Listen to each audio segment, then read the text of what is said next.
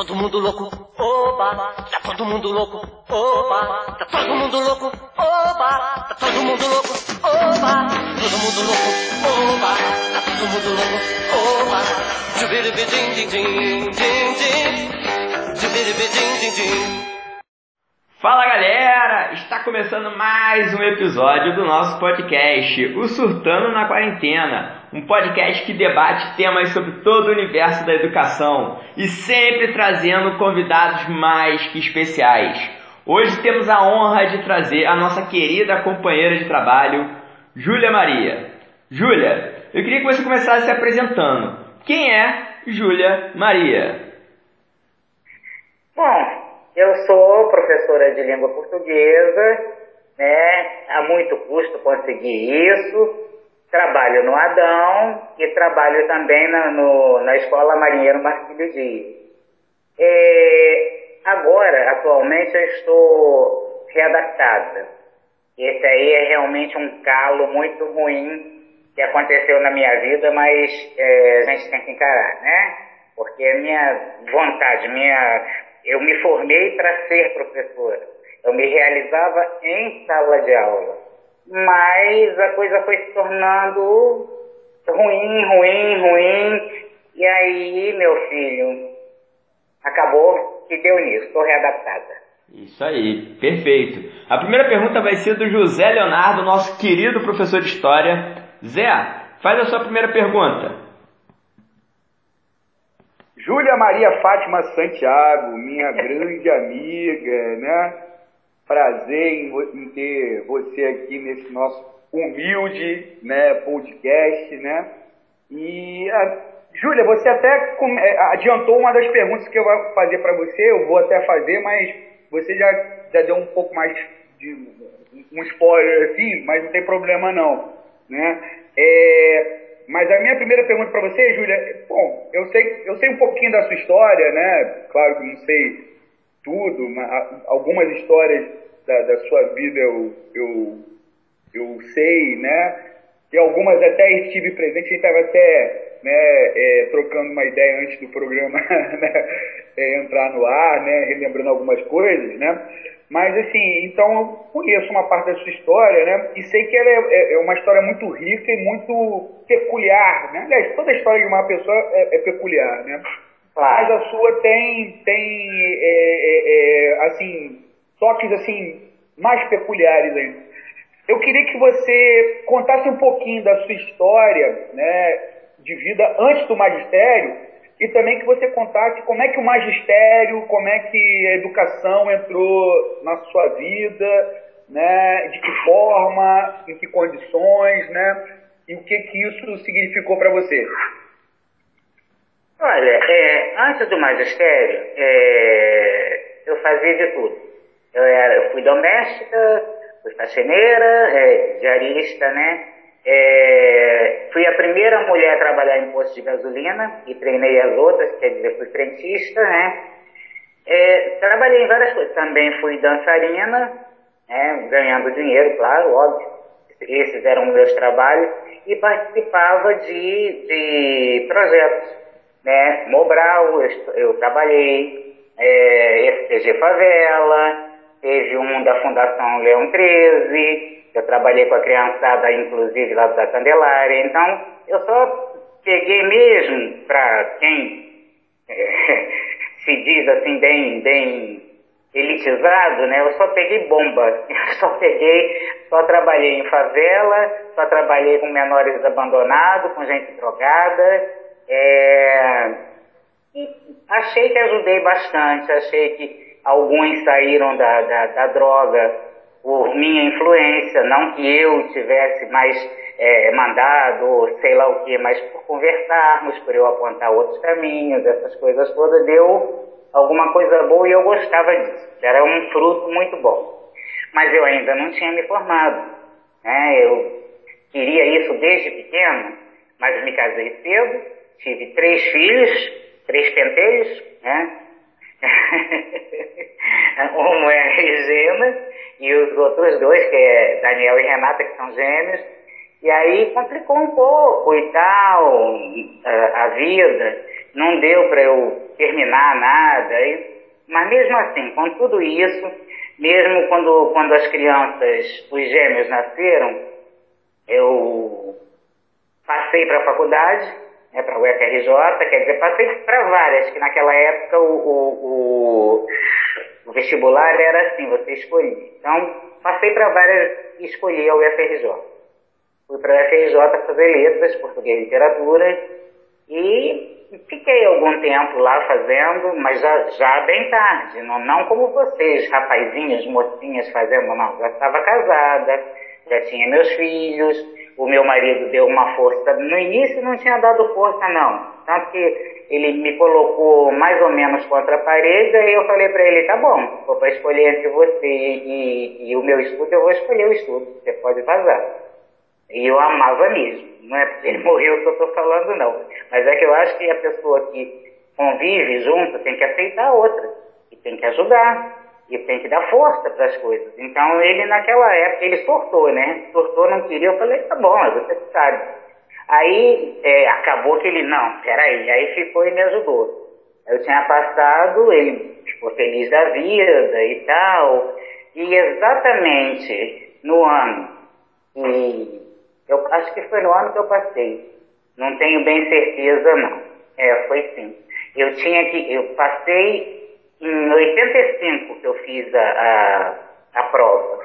Em 86, fevereiro, minha mãe morreu. Em novembro, meu marido morreu. Então, eu tinha começado no segundo semestre, né, não pude terminar, porque não, não podia frequentar. Ele estava internado, estava com câncer, estava em estado terminal. E aí, não deu não deu para ficar. Eu só segurei uma matéria que o professor me ajudou para eu não perder a matrícula nem nada, porque eu não podia trancar, era primeiro período, tinha outras regras é, no passado. Então, foi a muito custo.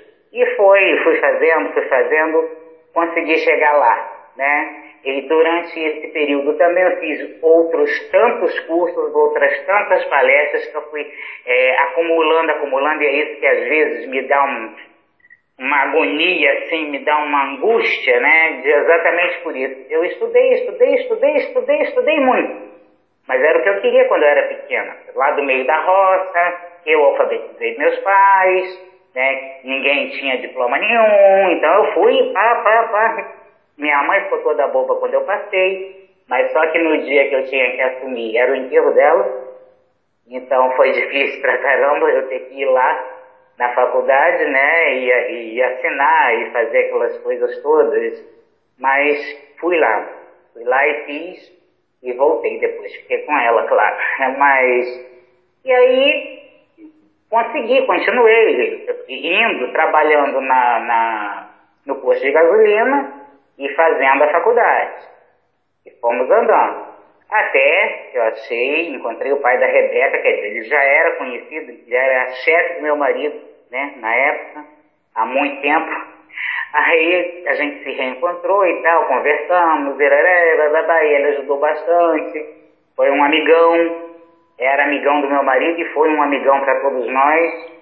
Aí acabei me juntando com ele e nasceu Rebeca. Aí a Rebeca, mas a Rebeca já tinha Regina e Renata que podiam tomar conta. Renata nem tanto, né? Que é descabeçada, 11 anos, não dava não. mas a Regina tinha 15 anos quando ela nasceu, então 14, quase 15.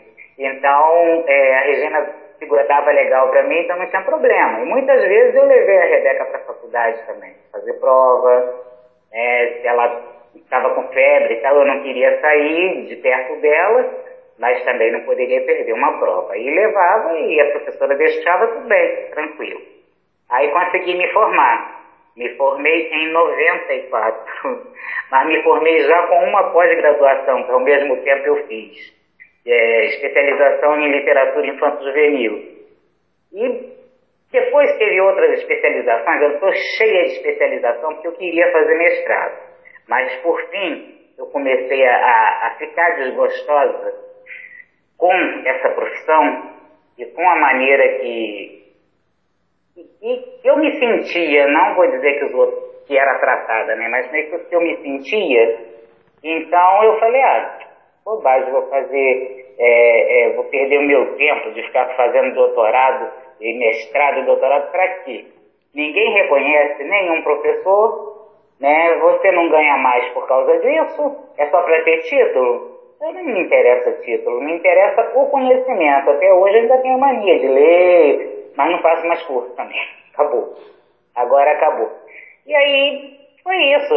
Nas escolas que eu trabalhei, eu sempre gostei, quer dizer, logo depois que eu me formei, eu trabalhei no Dom Helder, né? É, trabalhei uns dois ou três meses na Faculdade Universo mesmo, né? substituindo uma professora, né? E no Dom Helder eu fiquei três ou três anos mais ou menos. E no Monteiro Hezer, que é aqui no Barreto. Trabalhei em escolas públicas, né? E larguei os projetos para lá. Já tinha me mudado para Niterói, assim que a Rebeca nasceu, eu me mudei para cá. Larguei tudo. Projeto, para lá, não quis mais saber. Aí fiz concurso do Estado, passei. 98. 98 eu entrei no Estado. Em 99 eu entrei no município. É, no município eu herdei esses tempos e aí eu estou esse ano me aposentando. Eu só não quis me aposentar realmente porque está na quarentena e porque eu quero aproveitar que eu não tirei nenhuma licença prêmio, nunca fiquei de licença. Eu era tão chata, tão chata que eu ia. Os alunos perguntavam para mim: Poxa, professor, você não vai faltar, você não falta não? Aí eu falo, ué, por que, não falta você? Você falta, fica melhor, né? Deixa, eu não, não quero faltar. E aí era sempre assim, aí eles ficavam rindo, né? Porque era sempre. Aí eu entrava no portão do Marcílio e vinha, você, professor, não vai faltar? Eu falei, olha só, praga de cavalo, magro não pega em cavalo gordo. Não adianta que eu não vou quebrar a perna, eu vou bico. e aí fiquei lá aquele tempo todo e tal. Mas aí foi me desgostando, porque todos os projetos que eu fiz, no, no Marcílio Dias eu fui coordenadora geral de, e, e, coordenadora de, de segundo segmento. Mas me decepcionei muito, briguei com o diretor, né? Larguei ele lá, ele, porque você é minha coordenadora, eu não sou nada tua, sou coordenadora da escola, tá? Então, acabou por aí. Aí fui, fiquei aqui no Hernani Faria um ano, e Lília assumiu, aí eu voltei para lá. Mas tudo, tudo, tudo que eu fiz não teve valor para meus alunos, claro. Eu reconheço que eu me sinto muito bem é, por causa dos alunos. A maioria dos que estudaram comigo já se formaram, né, já passaram por uma faculdade, então isso me enche muito de orgulho. Eu tenho muitos deles no meu Face e eles falam sempre comigo, agradecem e não sei Não, não tem que agradecer, né? Foram vocês, o esforço foi de vocês. Eu só cumpri minha obrigação. Mas, ó, no, no eu é, inaugurei o jornal e ninguém se incomodou. Acabou. Né? Depois fundei o Grêmio e ninguém incomodou-se. Foi só enquanto eu quis é, promover e tal, foi que funcionou. Depois que eu larguei, ninguém mais quis. Muitas, a mesma coisa no ENI. no ENI também, é, eu fazia saraus, né, sempre, não sei se, se Bruno chegou até a assistir algum, você assistiu, mas eu fazia saraus literários. Então eu botava os alunos para tipo representar uma peça, né? Ao invés de eu ficar lendo textos na, na sala de aula ou eles lendo textos, eles tinham que representar esses textos. Né? E a gente fazia ali aquela baguncinha gostosa e tal, então também não teve valor nenhum. Né? Acabou tudo. Que eu... Então eu comecei, com essas coisas todas, com essas derrotas todas, eu comecei a ir me desgostando. Falei, o que, que eu estou fazendo aqui? Né? Porque depois logo começou a chegar essa turma de alunos que também já não queriam nada e que o governo estava obrigando a gente a passá-los de ano para você ganhar ponto, para você ganhar dinheiro, para o diretor ganhar ponto, né? E ganhar mais dinheiro e não sei o quê. Passa porque passa, passa de qualquer maneira. Eu, isso não entrava na minha cabeça. Falei, ah, não é assim, não é assim que a banda toca e, me indispus muito, porque é, a política é uma coisa boa na vida da gente, mas politicagem não. Os políticos, se fossem honestos, seriam ótimos, mas politiqueiro não. E é só o que eu tenho encontrado. Né? Politicagem e politiqueiros. E isso eu não me adapto. Não me adapto, e você sabe muito bem disso, quando a gente fazia aquelas reuniões no INI, eu pedia a você que, que, que fosse o redator, porque eu sou muito, muito, muito grossa e muito, muito, muito sincera e palavruda. então não dá numa reunião você falar um monte de palavrão ou discutir com alguém, mas não. A gente conversa cá fora, no bar, toma cerveja, vamos conversar, bota as ideias em dia e você na reunião pá, falava o que interessava a todos nós, porque Girafales também não era a pessoa certa, né?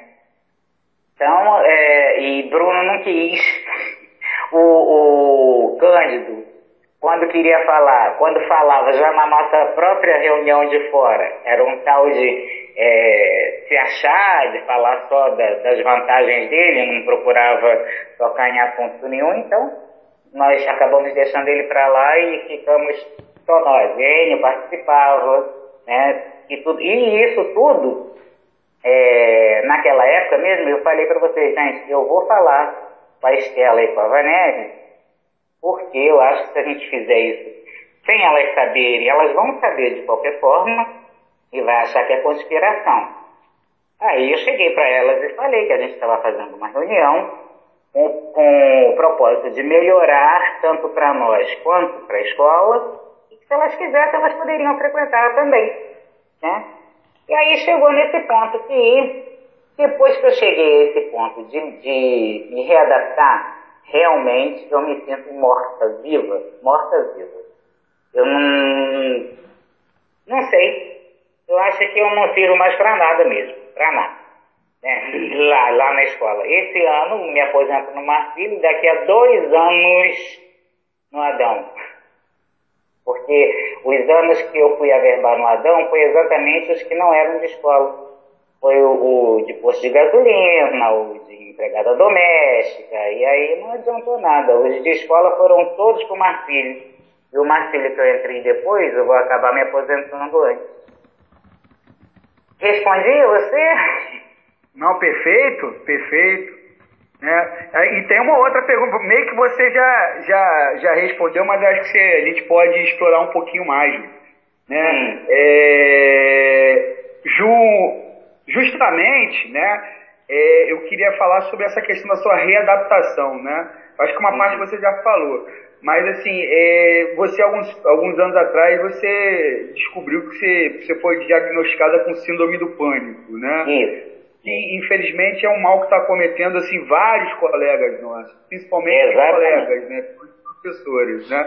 É, queria aí. que você contasse para a gente, né, é, como é que você descobriu que, é, que tinha isso, né, e, e como é que você e como é que você está tratando disso, né? Até o, uma outra parte da pergunta seria, né? é, isso te fez sair de sala de aula e como é que você está se sentindo? Mas eu acho que né, nessa nessa resposta aí você meio que já já colocou mais ou menos o que você já tá que se sentiu quanto a isso. Então eu queria que você colocasse para nós o que, que é esse negócio da, da- essa doença aí da síndrome do pânico, o que, que você tem feito aí para tratar, né? O que que isso, isso mudou na sua vida, né?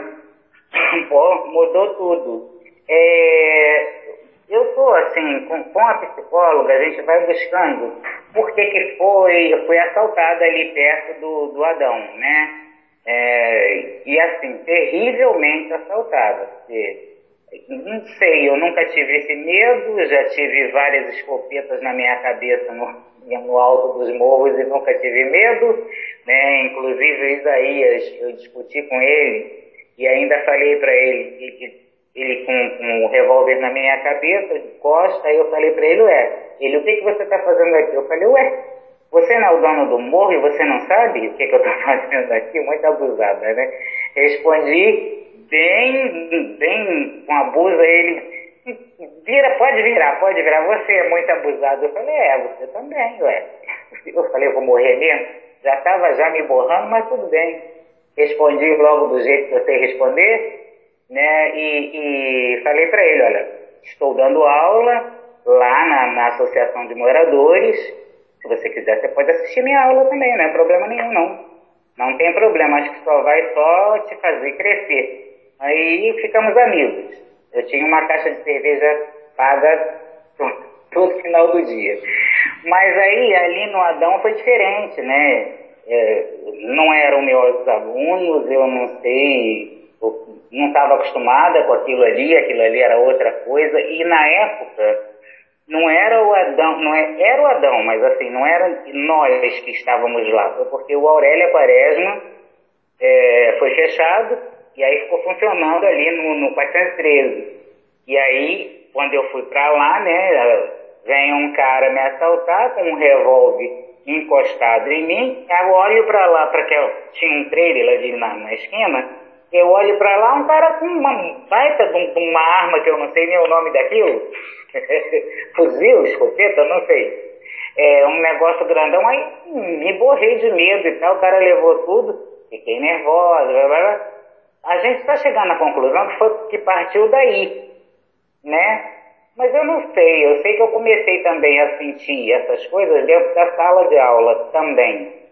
Então, o, o sintoma é muito ruim, muito ruim. Você, muitas vezes eu deixei de sair de casa, de, faltei a aula porque eu não queria sair de casa. Eu botava o pé do lado de fora da porta, eu ficava com diarreia, ou eu dava tonteira, ou eu caía mesmo, já levei vários tombos, né?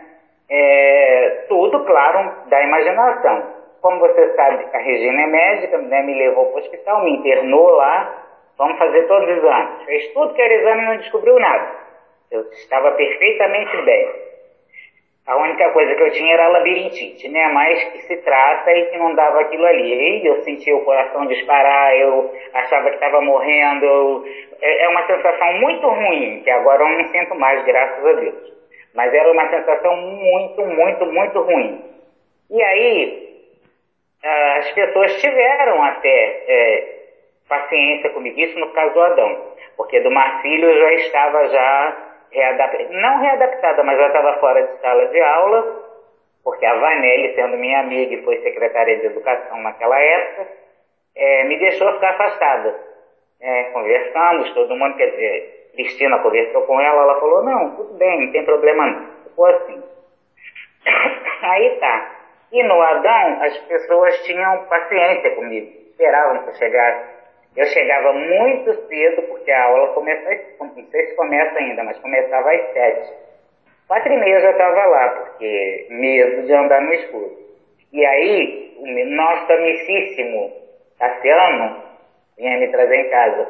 Aí todas as vezes que eu ia, ele vinha me trazer, eu ficava mais tranquila, relaxava mais um pouco. Então, quando e eu contei isso para meus alunos e deixava com eles uma apostila também, falei, olha, se eu faltar, vocês façam essa apostila, depois a gente vê como é que fica. Se vocês tiverem dúvida, vocês tiram comigo. Tá bom, professor. Aí todo mundo entendeu e eu fui levando, fui levando. Mas aí, exatamente por causa desses exames todos e não tinha nada, eu fiquei pensando, falei, o que, que é isso? Isso é fruto da minha cabeça, da minha imaginação, cacete, psiquiatra, óbvio, né? Aí fui, ele falou direto, é, síndrome do pânico. Você está com síndrome do pânico. Você não pode é, ficar assim, tem que fazer tratamento, você tem que procurar um psicólogo e tal, não sei o quê. Comecei a fazer o tratamento com ele, procurei a psicóloga, a psicóloga é da, da agora já acabou, né, mas era da, do município, Fernanda, o nome dela, ótima psicóloga, né, até que eles, eles falaram comigo, conversaram, me explicaram muita coisa. Ela me ensinou muitos exercícios de a hora que começasse a me dar alguma crise eu fazer. Então eu fazia os exercícios, melhoravam. Aí eu não comecei, já não tinha, mas já não faltava mais, mas aí eu já estava readaptado. Porque o, o psiquiatra me colocou de licença, de licença, de licença, depois falou, não, é para você se afastar mesmo. Então é por isso que eu estou botando de licença sempre, que é para eles acabarem se readaptando. Falei, tá bom, que a mulher dele também trabalha no. é professora também. Eu acho que é professora, não sei. Trabalha também no Estado. Então ele sabe como é que funciona isso. ele fez para que eu ficasse readaptada. Aí eu fiquei né, readaptada, não sei o que, que vão fazer comigo esse ano, né? Mas até então fiquei readaptada, renovou a readaptação. E nisso estou eu. Né? Mas eu já comecei a desanimar e a me sentir mal dentro da sala de aula antes disso. Antes disso, é eu fui me desanimando e isso aí é o que acontece com muitos dos nossos colegas, muitos dos nossos amigos estão adquirindo ansiedade, estão adquirindo síndrome do pânico e um monte de outras doenças. Eu não sei dizer, mas os psiquiatras podem explicar. Mas exatamente por isso, por causa dessa politicagem miserável. E tá, interfere na educação diretamente. Felipe? Opa! Isso aí, Bruno, é contigo. Faça uma pergunta aí, Bruno. Júlia, é um prazer muito grande fazer aqui o Surtando com você. Né? Muitos anos aí de, de trabalho, né? juntos, né? devenir, né? várias batalhas. Né? É, é muito bom. Muito bom ter você aqui com a gente. Eu é que me sinto honrada. E várias cervejas, né? Que a gente tomava. oh, coisa isso. boa. A gente não faz isso não, Júlia, que isso? É, claro que não, mas era sem álcool, Zé. A gente tomava Isso. cerveja sem álcool. E conversas, né? Várias conversas, né? Muito. E, e daí surgiu muita coisa boa. A minha pergunta para você é a seguinte, Júlia. Você tem vários anos de, de trabalho no Estado, né? Do Rio de Janeiro, como professora, é, principalmente na mesma unidade, né? Que hoje é chamada de CIEP 413, Adão Pereira Nunes, Escola Intercultural Brasil-México. Não só o nome da escola mudou, mas a estrutura física, a metodologia de trabalho, o perfil do público, dentre outras coisas. Qual foi, na sua opinião, a maior mudança que, que você presenciou durante esse tempo todo? Olha, a maior mudança foi exatamente quando o Júnior assumiu como diretor. Né? Aí começaram as mudanças. E a mudança maior foi ter se transformado em Brasil México.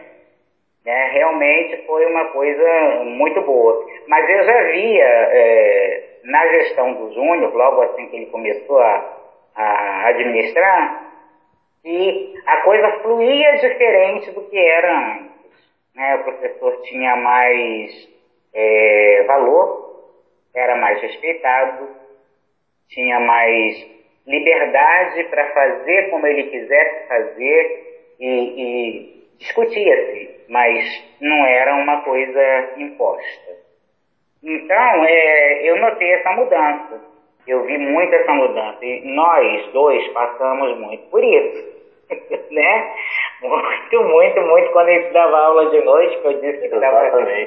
Começando a síndrome do pânico, que dava vontade de ir lá bater em alguém, rapaz, o negócio estava feio. Mas aí não, depois começou tudo bem, aí já, já houve essa mudança. E agora a escola está excelente, excelente, mas por essa, eu não sei como é que está em sala de aula, porque eu não quero mais nem imaginar, nem quero imaginar. Eu estou com pavor de alunos e ao mesmo tempo saudade daquilo que eu sentia numa sala de aula. É um inferno na cabeça. É, surtando na quarentena, eu já estou surtado há muito tempo. E, e qual foi a mudança, Júlia, que você esperava acontecer e que não, que não aconteceu?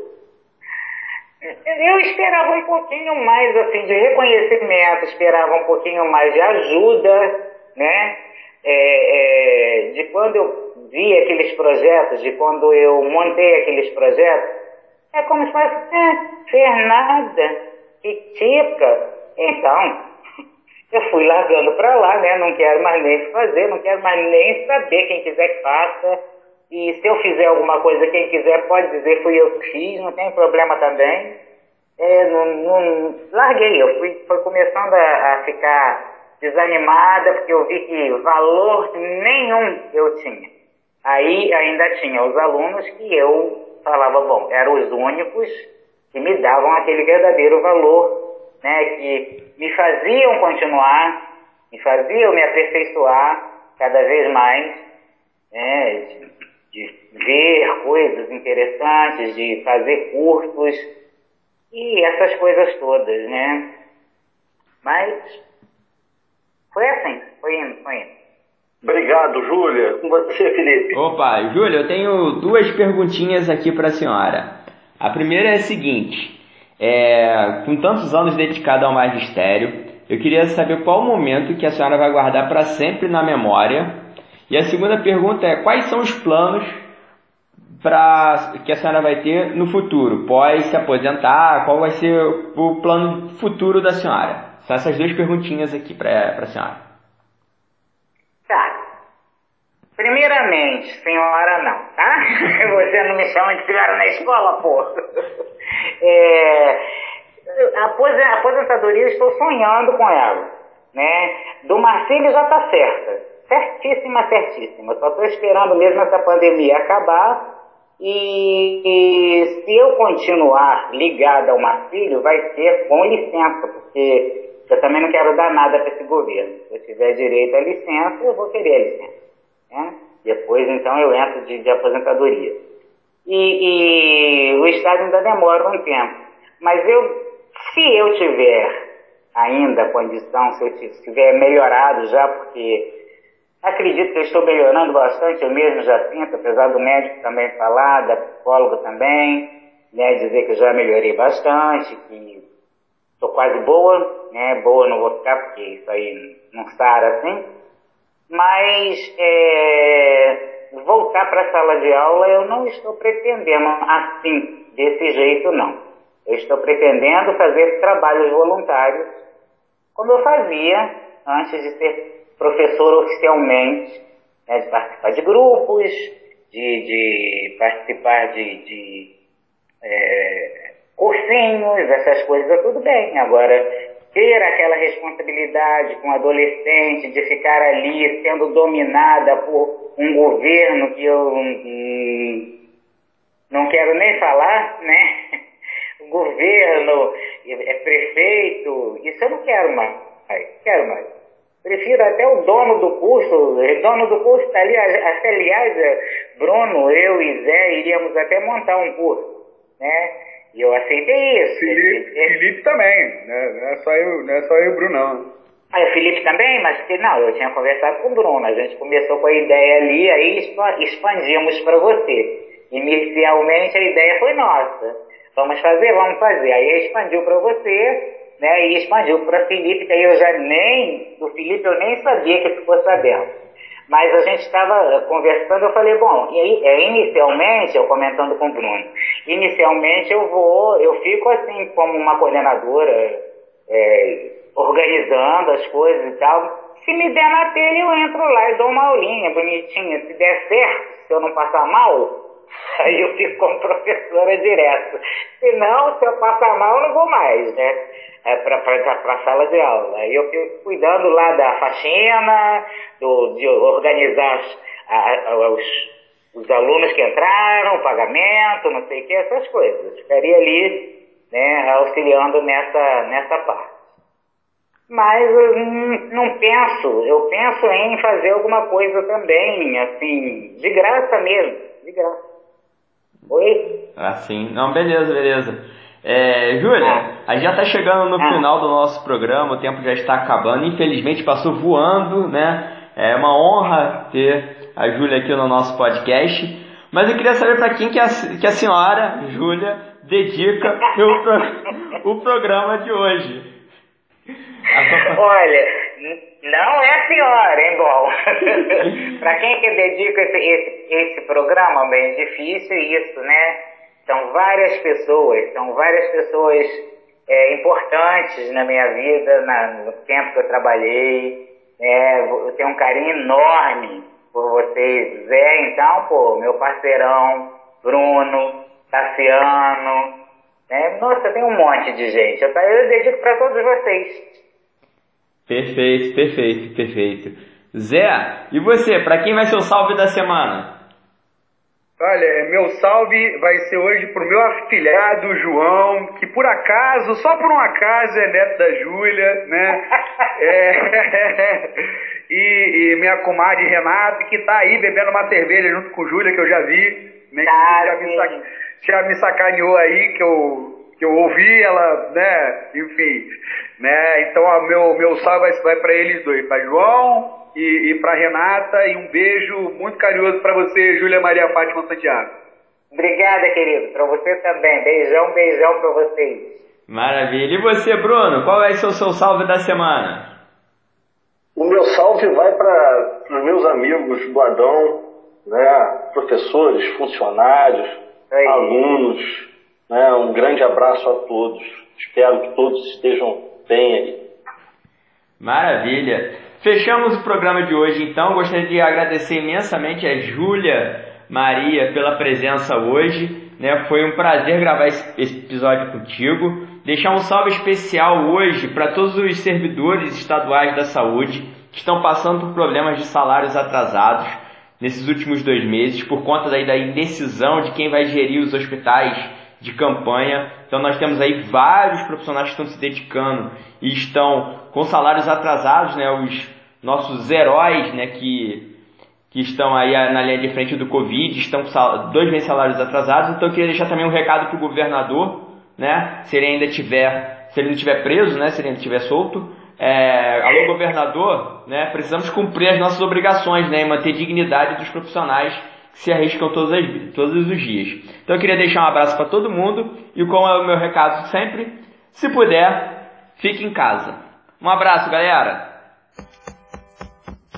Todo mundo louco, oba, tá todo mundo louco, oba, tá todo mundo louco, oba, tá todo mundo louco, oba, todo mundo louco, oba, tá todo mundo louco, oba, jubiribidim, din, din, din, din, jubiribidim, din, din.